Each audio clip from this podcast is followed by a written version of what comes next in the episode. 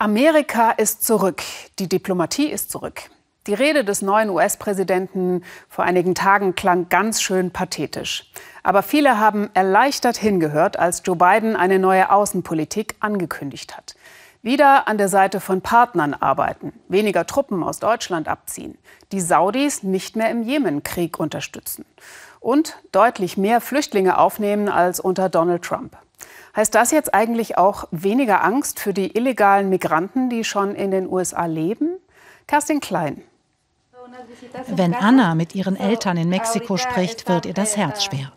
Seit 20 Jahren war sie nicht mehr dort. Ich umarme dich. Ich liebe dich sehr, Mama.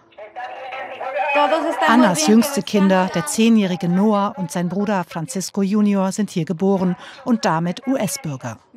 Ihr Bruder Aldo kam mit seinen Eltern ins Land, war da gerade einmal ein Jahr alt, ist somit ein sogenannter Dreamer. Die Dreamer wurden unter Obama vor der Abschiebung geschützt. Und während auch sie in den Trump-Jahren wieder unter Beschuss gerieten, hat Präsident Biden ihren Schutz nun wieder bekräftigt. An Tag 1 seiner Amtszeit. Das hat mich glücklich gemacht. Auch, dass er ein Mann ist, der zu seinem Wort steht, dass er jetzt Dinge verändert, sofort. Das finde ich fantastisch. Jetzt hofft Aldo, dass Biden auch ein weiteres Versprechen einlöst. Jenes, Menschen wie seinen Eltern endlich eine Perspektive zu bieten.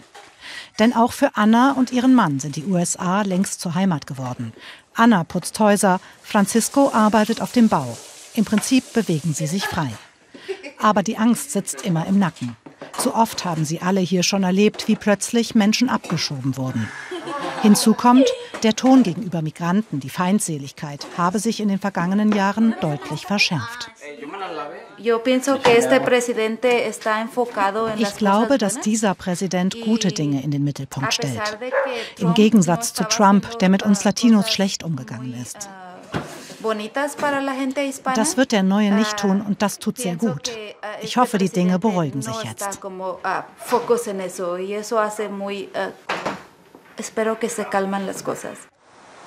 Etwa 11 Millionen Menschen ohne Papiere leben in den USA. Vor allem in und um die Städte im Südwesten, wie hier in Austin in Texas. De facto wurden in den Trump-Jahren weniger von ihnen abgeschoben als in der Obama-Zeit. Aber Abschottung, kämpferische Rhetorik, starke Symbole, das reichte offenbar aus, um ein Klima der Angst zu schüren. Hilda Ramirez fühlt sich als Opfer einer solchen Symbolpolitik.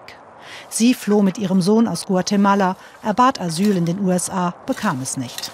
Seitdem lebt sie in dieser Kirche in Austin im Kirchenasyl, um nicht abgeschoben zu werden. Ihr Zimmer zeigt sie uns nur von außen.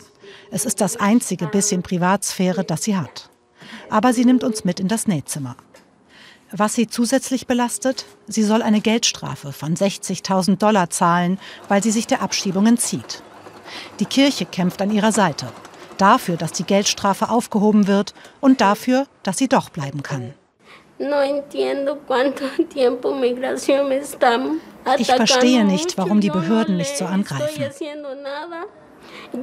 Ich bin nicht einfach heimlich über die Grenze gekommen, um illegal hier zu leben. Ich habe mich bei den Behörden gemeldet. Sie gebeten, mir eine Chance zu geben, meinen Sohn zu beschützen. Der Sohn Ivan bewegt sich freier, geht zur Schule, zum Fußball. Aber ein normales Leben kennt auch der 14-Jährige nicht. Anstatt draußen zu spielen, hilft er am Nachmittag mit seiner Mutter in der Kirche. Essenspakete für Bedürftige zu packen. Auch sie hoffen jetzt auf den neuen Präsidenten.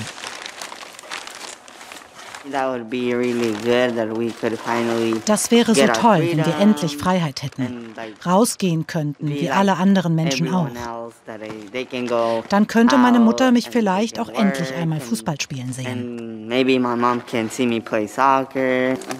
Und tatsächlich hat Biden angekündigt, das Asylsystem zu überarbeiten und auch wieder deutlich mehr Einwanderer ins Land zu lassen.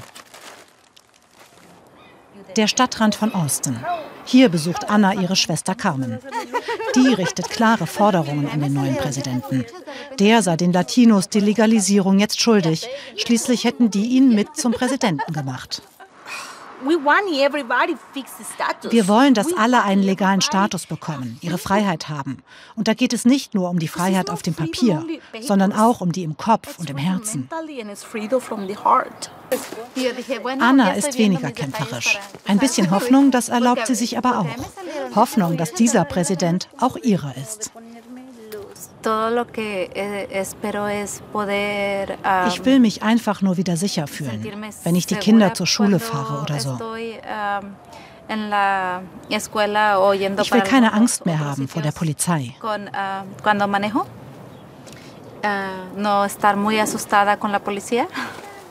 Und sie möchte mit Noah und den anderen Kindern endlich ihre Eltern in Mexiko besuchen können, ihre alte Heimat ohne Angst haben zu müssen, nicht mehr in die USA zurückgelassen zu werden.